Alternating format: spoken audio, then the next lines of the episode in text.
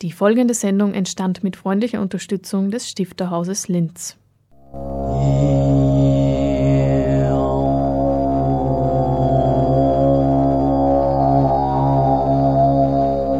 Literatur im Radio.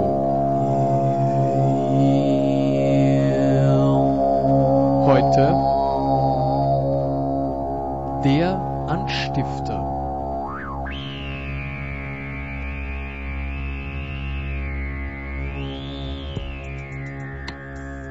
Ein Mann, der die Zufriedenheit der Bevölkerung erforschen will, und eine Frau, die nach einem Gleitschirmflug in einem Baum landet.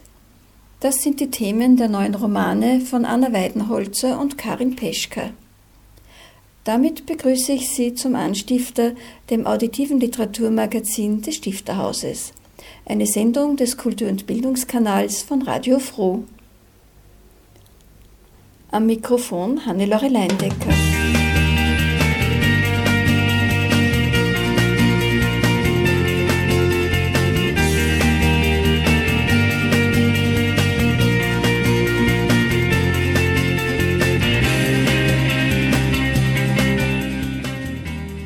Jetzt nach der Sommerpause gibt es wieder eine ganze Reihe von Neuerscheinungen, die das Stifterhaus präsentieren wird. Zwei davon werden wir heute vorstellen. Anna Weidenholzer mit dem Roman Weshalb die Herren Seesterne tragen und Karin Peschka mit dem Roman Fanny Pold.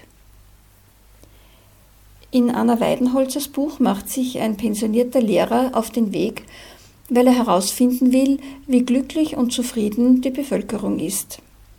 Im Gepäck hat er einen nur leicht veränderten Fragebogen, so wie er auch in Bhutan verwendet wird, um das Bruttonationalglück zu erforschen. Bald muss dieser pensionierte Lehrer aber feststellen, dass sich die Befragungen ganz anders gestalten, als er sich das eigentlich vorgestellt hat. Wie ist nun die Autorin überhaupt auf diese Idee gekommen?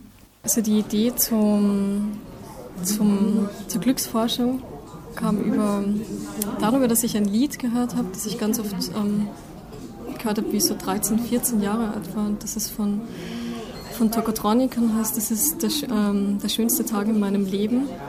Ausgehend von dem habe ich dann darüber nachgedacht, okay, was bedeutet das, der schönste Tag im Leben, was bedeutet das, ähm, Glücksmomente zu haben. Ähm, bin dann über das alles zur Glücksforschung gekommen und auch zu diesem ähm, Fragebogen und dem Bruttonationalglück in Bhutan, das dann die Grundlage für das Buch war. Äh, dieser Fragebogen umfasst ja ca. 250 Fragen, mit Detailfragen sogar an die 1000. Wie intensiv haben Sie sich mit diesem Fragebogen auseinandergesetzt? Ähm, schon sehr intensiv. Also ich habe ihn schon immer wieder gelesen und dann es sind auch einige Fragen daraus ins Buch eingeflossen und ja, der war schon sehr wichtig für das Buch.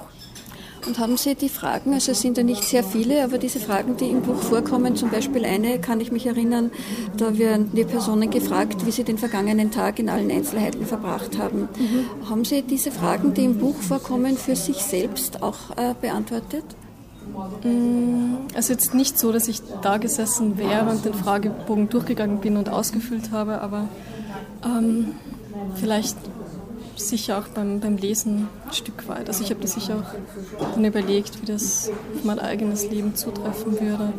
Aber viel mehr dann eigentlich, wie es auf meine Protagonisten, Protagonistinnen zutrifft. Also wie die mit dieser Frage umgehen könnten. Und ähm, die sind ja dann auch aus diesen Fragen herausgewachsen. Also zum Beispiel diese Frage nach dem Tagesablauf ist ja sehr essentiell im, im Kennenlernen von, von Karl, der Hauptfigur, und der, der Wirtin, der anderen Hauptfigur. Der Protagonist spielt ja diese Fragen vorher mit seiner Frau durch, die ihm auch viele Verhaltensregeln und Ratschläge mitgibt. Haben Sie das vielleicht auch mit jemandem ausprobiert? Hm, nicht so direkt, nein. Weil es stellt sich ja dann heraus, dass die Befragten ja nicht so reagieren, wie Karl das erwartet hat. Also die schweifen wir ab, äh, drehen den Spieß um, befragen dann ihn. Ist es dann in Ihrer Fantasie entstanden? Also Sie haben dieses nicht vorher in irgendeiner Form erlebt? Ich habe ja im, im Lokaljournalismus gearbeitet für ein paar Jahre während meines Studiums und ähm, ich glaube, das ist einfach so dieser Erfahrungshintergrund von, von dort noch. Also man geht heran an ein Gespräch, hat vielleicht einen Plan, wie es ablaufen wird und es läuft jedes Mal vollkommen anders ab. Und ich finde, das auch die, die spannenden Momente im Interview, wenn man dann irgendwie in eine Richtung abdriftet und wo ankommt, ähm, wo man nie gedacht hätte, dass man hinkommt. Es kommen ja im ganzen Buch immer wieder auch solche Ratschläge von verschiedenen Seiten vor, wie sich Kadel verhalten sollte, um die richtigen Antworten zu bekommen, beziehungsweise um überhaupt Kontakt herzustellen. Kommt das auch aus Ihrer Erfahrung als Journalistin? Mm, teilweise, aber ich glaube, es sind auch sehr viele so, so allgemeine Ratschläge. Die Frau von Karl beschäftigt sich ja auch sehr viel mit so ich würde jetzt nicht sagen Ratgeberliteratur, aber schon auch in die Richtung, ähm, also sie ist auf jeden Fall für Karl die Stütze, die weiß, wie das funktioniert und wie das funktionieren könnte. Und ähm, das hat sich einfach aus Margits Figur heraus ergeben, sagen wir so. Und hat sich eventuell Ihr Blickwinkel auf Glück und Zufriedenheit durch die Arbeit an diesem Buch verändert? Mm, verändert, ja, also ich habe sicher intensiver darüber nachgedacht. Also ich habe mich vor dem Schreiben auch sehr intensiv mit Glücksforschung auseinandergesetzt, mit Lebenszufriedenheitsforschung und da tauchen ja ständig diese Fragen auf, was bedingt ein glückliches Leben oder was kann ein zufriedenes Leben ausmachen und ähm, was ist das, das gute Leben überhaupt. Und ähm, das Nachdenken darüber hat mich sicher auch beeinflusst. Ja. Äh, wie entwickeln Sie eigentlich Ihre Figuren? Haben Sie da zum Teil konkrete Vorbilder? Mm, weniger. Also es ist weniger, sind weniger Menschen aus meinem Umfeld, aus meinem direkten. Also was einfließt, sind so Beobachtungen. Also ich bin jetzt nicht gern draußen, ich beobachte gern, ich höre zu und ähm, solche Sachen fließen dann ein, aber jetzt nie Menschen, die, die jetzt in einem engeren Kontakt zu mir stehen. Also darüber könnte ich dann, das wäre zu nahe, um darüber zu schreiben, sagen wir so. Ja, man merkt, dass Sie sehr genau beobachten. Sie beschreiben ja auch Gefühle ähm, anhand von Kleinigkeiten, also zum Beispiel, wie die Wirtin interviewt wird, wie sie ständig mit den Zuckersackeln spielt, also wo man da die Nervosität, die dann greifbar wird. Mhm. Ja, also ich glaube, dass gerade so Dinge, also so, so Sachen wie Gefühle, dass ähm, das einfach besser vermittelt wird über die Gesten, die kommen. Also dass dann irgendwie vielleicht fühlbarer ist noch mehr, als wenn ich sage, ähm, jemand ist nervös oder traurig. Also wenn ich das umschreibe, dann entsteht ganz ein anderes Bild, das auch mehr Deutungsfreiraum ähm, zulässt als für, für den Leser, für die Leserin oder für mich als Schreibende. Und wie geht es Ihnen mit Ihren Figuren, die Sie so schaffen? Mögen Sie Ihre Figuren? Es kommt immer auch auf die Figur drauf an, natürlich. Ja, und auf die Phase im Schreiben. Also es gibt auch, auch, auf jeden Fall Phasen, wo ich dann die, die Figur verfluche und das ganze Buch verfluche und das Manuskript verfluche. Aber ich glaube, das gehört einfach auch dazu. Und in welcher Phase haben Sie dieses Buch verflucht? Hm, immer wieder.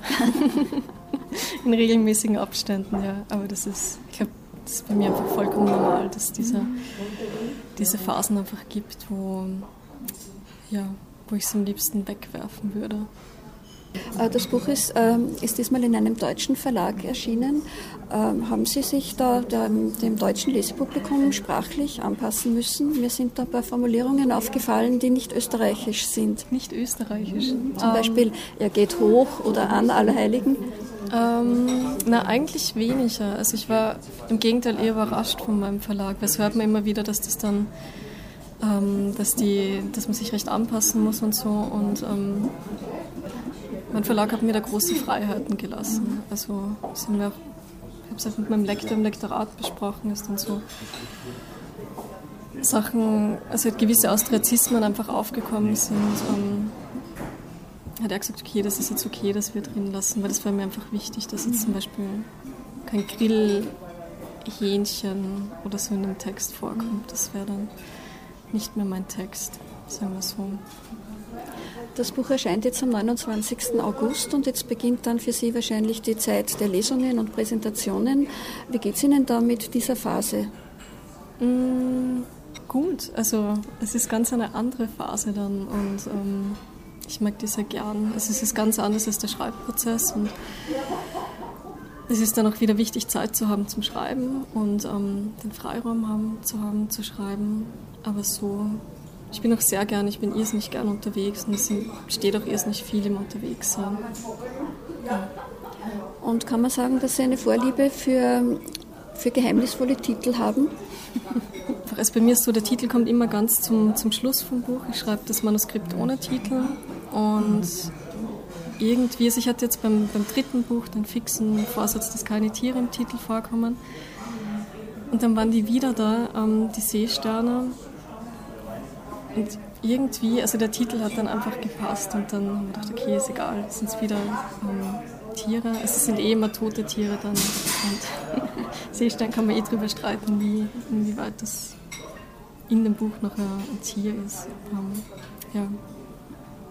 Und was kommt als nächstes? Die Idee ist schon da, aber noch eher im Wachsen. Also sie ist, es ist bei mir immer so am Anfang mit den Ideen, also ich halte sie erst nicht lange bei mir ganz eng, bevor ich sie dann irgendwie in die Welt hinauslasse. Weil ich das Gefühl habe, wenn man zu viel über die Idee spricht, dann, dann ist dann irgendwie, dann bekommt sie eine andere Form oder dann ist nicht mehr so die, dann gibt es so viele Meinungen zu dieser Idee und ist immer lieber, ich lasse sie noch nah bei mir, möglichst lange, bevor sie in die Welt hinauskommt. Hören Sie nun den Beginn des Romans. Und alle Fenster finster und hier draußen ich. Bei Hirsch brennt kein Licht, die Wirtin ist ohnehin nicht zu Hause. Karl sieht hoch zu seinem Zimmer, das Fenster ist gekippt, man bemerkt das kaum. Auf Wiedersehen, flüstert er, und die Lichter des Autos blinken, als er auf den Schlüssel drückt. Auf Wiedersehen, Hotel Post, es war sehr schön mit dir. Bis zur Autobahn wird es eine Stunde sein. Karl fährt vorbei am Altstoffsammelzentrum, am Gasthaus Rust, dem Supermarkt, an der Tankstelle, die keine mehr ist und jetzt Imbiss heißt. Er sieht sie sitzen, sie bemerken ihn nicht. Er beschleunigt und lässt das Ortsgebiet hinter sich. 80 Stundenkilometer sind genug. Karl bremst ab, es ist Wildwechselzeit. An der ersten Raststation, bei den Lastkraftfahrern, werde ich schlafen. Im Autobahnhotel, sie haben bestimmt ein Zimmer frei. Ich werde morgen zeitig aufbrechen. Ich werde Blumen kaufen. Eine Orchidee. Margit kann nicht gut mit Zimmerpflanzen. Und niemals Schnittblumen, auch wenn sie sich freuen würde. Aber ich weiß, was nach ein paar Tagen kommt. Karl, würde sie sagen, es riecht wie in einer Aufbahrungshalle, schafft die Blumen weg. Ich wechsle das Wasser, würde ich sagen. Es ist nur das Wasser. Die Blumen können nichts dafür. Siehst du? Sie welken noch nicht. Nicht eine einzige Blüte, die hängt. Ich würde das Wasser ins Waschbecken leeren und durch frisches ersetzen. Lauwarmes, bei kaltem erschrecken sie. Vielleicht wären sie ein wenig müde als am ersten Tag, aber manche würden gerade erst jetzt ihre Knospen öffnen, worauf ich Margit allerdings nicht hinweisen würde. Am besten, man vermeidet es in solch einer Situation über die Blumen zu sprechen. Es würde die Aufmerksamkeit nur in die falsche Richtung lenken. Andererseits, mit Schnittblumen im Haus käme es so oder so zu einem Konflikt. Friedhofsgeruch, würde sie jedes Mal sagen, wenn sie an dem Strauß vorbeigeht. Wie hältst du das nur aus? Ich rieche nichts. Es ist unmöglich, diesen Geruch nicht wahrzunehmen. Karl, ich mache mir Sorgen. Deine Nebenhöhlen, ständig sind sie entzündet und jetzt riechst du auch die Blumen nicht. Wenn Sie mehr als diese kurze Leseprobe hören und die Autorin vielleicht auch persönlich erleben wollen, dann haben Sie dazu am 20. September um 19.30 Uhr Gelegenheit. Anna Weidenholzer wurde 1984 in Linz geboren und lebt in Wien. Sie studierte vergleichende Literaturwissenschaft in Wien und Polen und veröffentlichte in Literaturzeitschriften und Anthologien und erhielt bereits zahlreiche Auszeichnungen und Stipendien. Ihre Publikationen, die Romane Der Platz des Hundes 2010 und Der Winter tut den Fischen gut 2012 und jetzt ganz aktuell, Weshalb die Herren Seesterne tragen, erschienen im Verlag Mattes und Seitz Berlin und der Roman wurde für die Longlist zum Deutschen Buchpreis 2016 nominiert.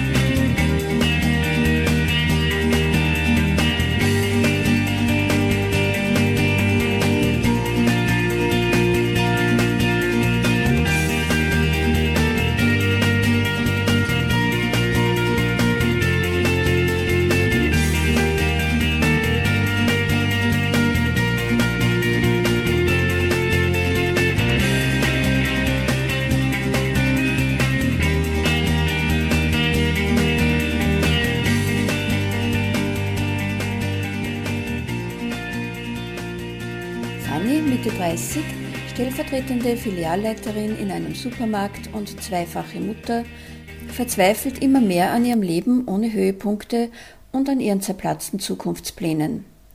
Diese Geschichte erzählt Karin Peschkas Roman Fanny Pold, eine Geschichte, wie sie in ihrer Banalität wohl überall immer wieder auch passiert. Ganz und gar nicht banal ist aber der Höhepunkt und gleichzeitig auch der Schluss der Geschichte, denn Fanny landet nach einem Tandemsprung mit dem Gleitschirm in einem Baum. Aber hören Sie dazu die Autorin Karin Peschka. Äh, dieser Absturz ist ja eigentlich der Höhepunkt, mit dem Sie beginnen und Sie erzählen dann rückblickend aus Fannys Leben, aus ihrem Alltag, der sehr eintönig ist. Sie leidet unter dem täglichen Einerlei, unter den beruflichen und privaten Herausforderungen und äh, kommt dann auf eine sehr absurde Idee mit einer großen Lüge, mit der sie sich aus dem Ganzen hinausmanövrieren will. Worum handelt es sich bei dieser Lüge? Sie erfindet sehr spontan und ohne darüber nachgedacht zu haben beim Frauenstammtisch äh, einen Krebs. Sie lügt sich Krebs an, wo es eigentlich nur darum geht, sie möchte nicht mitfahren auf, dem jährlichen, auf den jährlichen Ausflug. Äh, das ist dann ein bisschen, ein bisschen länger beschrieben, aber ganz spontan fällt ihr ein, ich kann nicht mitfahren, ich habe Krebs. Also das fällt ihr so richtig aus dem Mund und sie nimmt es nicht zurück. Sie verstrickt sich ja dann immer mehr in diese Lüge und kommt dann auf eine sehr originelle Art äh, doch auch wieder heraus. Ähm, haben Sie von Anfang an gewusst, wir wollen das ja jetzt nicht verraten, aber haben Sie von Anfang an gewusst, wie Sie das auflösen werden? Nein. ich hatte das Anfangsbild und ein ungefähres, eine ungefähre Idee vom Ende. Und dazwischen wollte ich diese Verstrickungen beschreiben, die die mit solchen Lügen einhergehen. Oder auch nicht nur mit solchen Lügen, sondern mit so Situationen, wo in einem System eine Person äh, ein schweres Leid trägt, ob es jetzt krank ist oder sonst etwas passiert ist. Das hat mich immer schon sehr interessiert.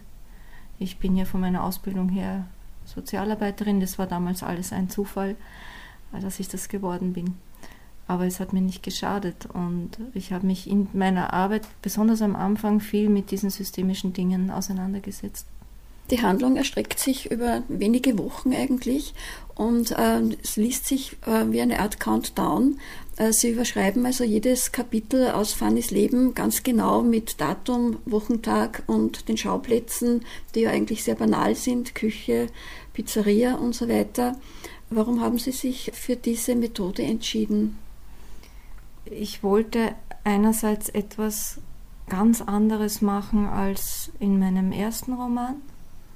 Einen, weiß ich nicht, ob man sagen kann, einen Kontrapunkt setzen, aber nicht das Gleiche wiederholen, weil das halt schon sehr nachschwingt auch in mir, das erste Buch. Und ich das vielleicht später wieder aufgreifen möchte. Also ich wollte da ganz bewusst eine andere Erzählform finden, wobei das man vielleicht so gar nicht sagen kann. Ich habe manchmal den vielleicht etwas kindlichen Glauben, dass eine Geschichte eine Form sucht und hat und eine Sprache sucht und findet, die man dann halt so auch anwenden muss. Also dass das gar nicht so sehr jetzt, natürlich ist es meins und natürlich ist es meine, äh, meine Arbeit, aber das hat schon auch so was Eigenständiges. Ja, aus, dieser, aus diesem äh, System, wie, äh, also wie Sie das aufgebaut haben, kommt ja auch dieses tägliche Einerlei, das für Fanny so langweilig ist und immer wieder dasselbe, kommt ja auch sehr gut heraus. Ja, schon, das stimmt.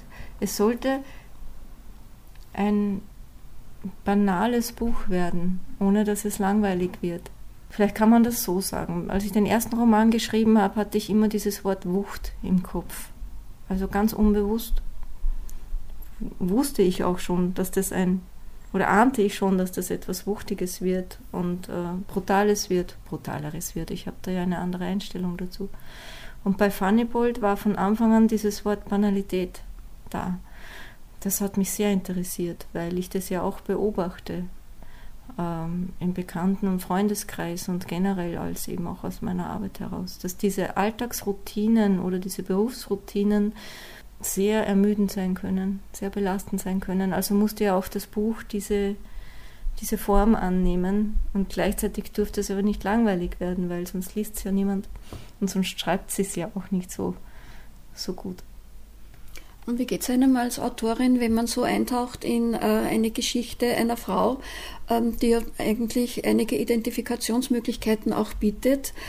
Wenn das so negativ ist, kann man sich da als Autorin auch distanzieren oder lebt man da fest mit?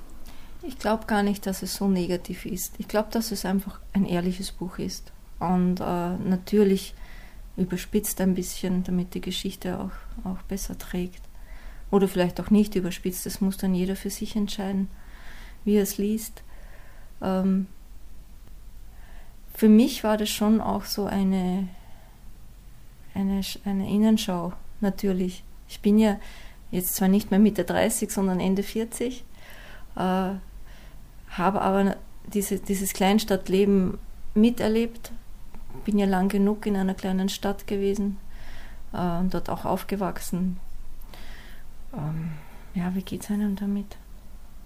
das war für mich sehr spannend. Da sind schon auch Dinge hochgekommen, die ich dann niedergeschrieben habe und später wieder rausgelöscht habe, weil ich mir dachte, gut, jetzt hast du das geschrieben, jetzt tust du das weg.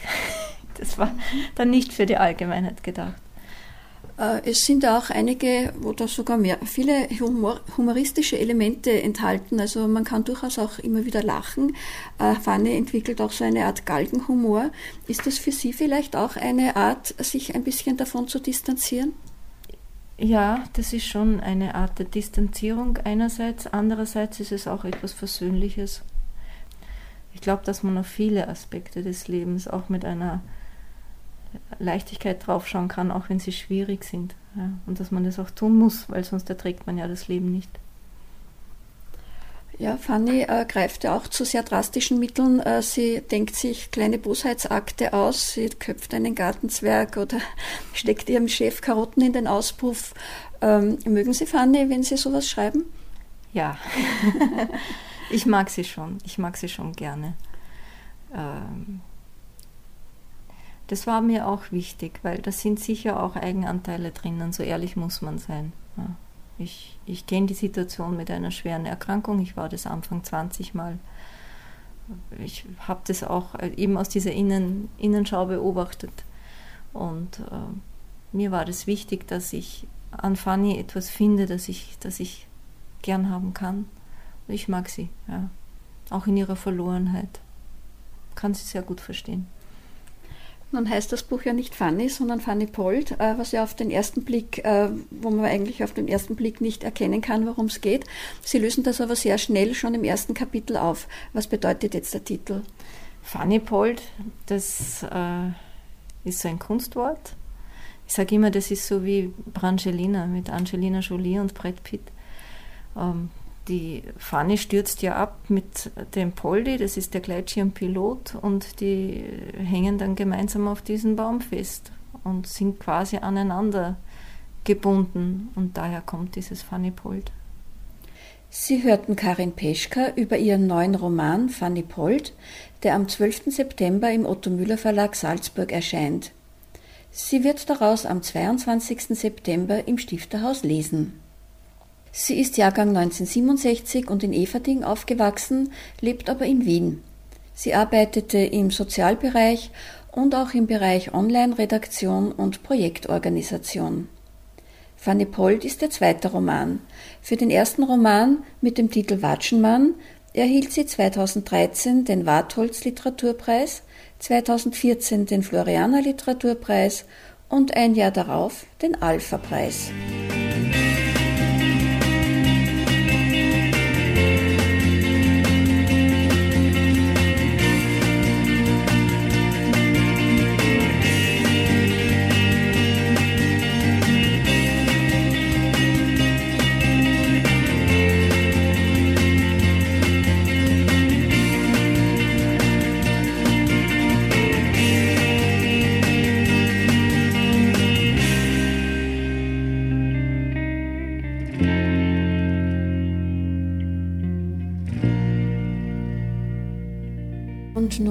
Septemberprogramm.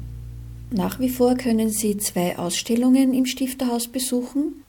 Da wäre zum einen Stifterhaus, Seehöhe 255 Meter, Wanderwege durch Adalbert Stifters Bildwelt, bis 26. Oktober täglich außer montags von 10 bis 15 Uhr geöffnet. Und im Literaturcafé immer noch die Next Comic Ausstellung über Tommy Musturi. Er präsentiert Originale seines vielfältigen Schaffens, unter anderem das Handbuch der Hoffnung ebenfalls bis 26. Oktober außer montags von 10 bis 15 Uhr zugänglich. Das Septemberprogramm beginnt am 13. mit der Veranstaltung Literatur betreiben. Der Wandel im Literaturbetrieb aus der Sicht österreichischer Autoren und Autorinnen der Generationen 60 plus und 30 plus. Ein Gespräch mit Josef Haslinger und Margit Schreiner, moderiert von Ludwig Laher.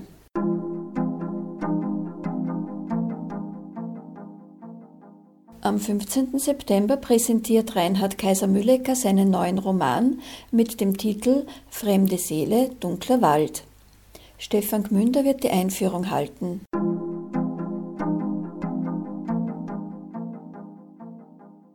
Am 20. September ist Anna Weidenholzer mit ihrem neuen Roman zu Gast.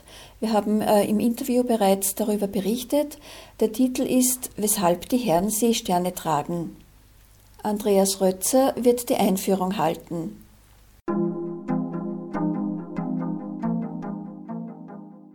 Eine Buch- und Verlagspräsentation steht am 22. September auf dem Programm. Leopold Federmeier stellt seine österreichischen Erzählungen mit dem Titel Rosenbrechen vor und Karin Peschka ihren Roman Fanny Pold, über den wir heute schon berichtet haben. Arno Kleibel, der Verleger, wird moderieren.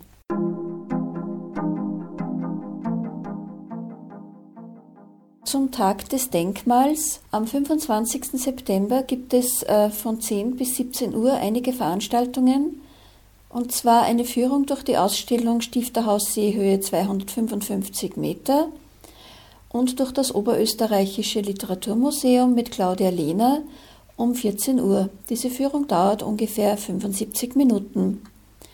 Und dann steht auch noch eine Stadtführung auf dem Programm mit dem Titel Linzer Stifterorte mit Ute Seiler, einer geprüften Fremdenführerin.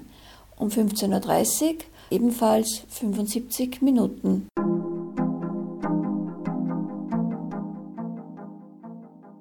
Für Kinder gibt es wieder die Entdeckungsreise Literatur, heuer mit dem Titel Ins Blaue. Eine Reise durch ein Haus der Literatur mit Werkstätten für Kinder zwischen 6 und 10. Und zwar von 27. September bis 4. Oktober, jeweils von 8 bis 12 Uhr.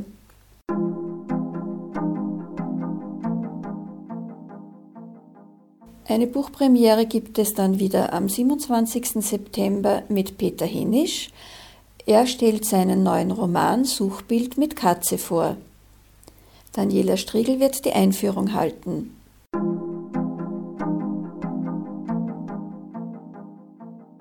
Und von 29. September bis 30. September findet im Theater Odeon in Wien eine Enquete zur Literaturvermittlung in Österreich statt. Der Titel Literatur, Ideal und Gesellschaft.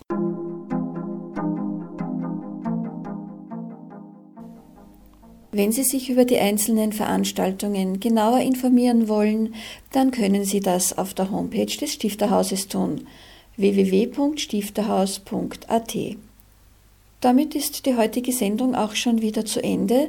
Sie wird morgen um 8 Uhr wiederholt und Sie können sie auch auf der Radio Froh Homepage jederzeit anhören oder downloaden. www.froh.at slash Kultur. Wenn Sie dann auf Stifterhaus klicken, kommen Sie zu den Sendungen. Den nächsten Anstifter können Sie am 5. Oktober wie immer um 17.30 Uhr hören. Mit einem Dankeschön fürs Zuhören verabschiedet sich Hannelore Leindecker.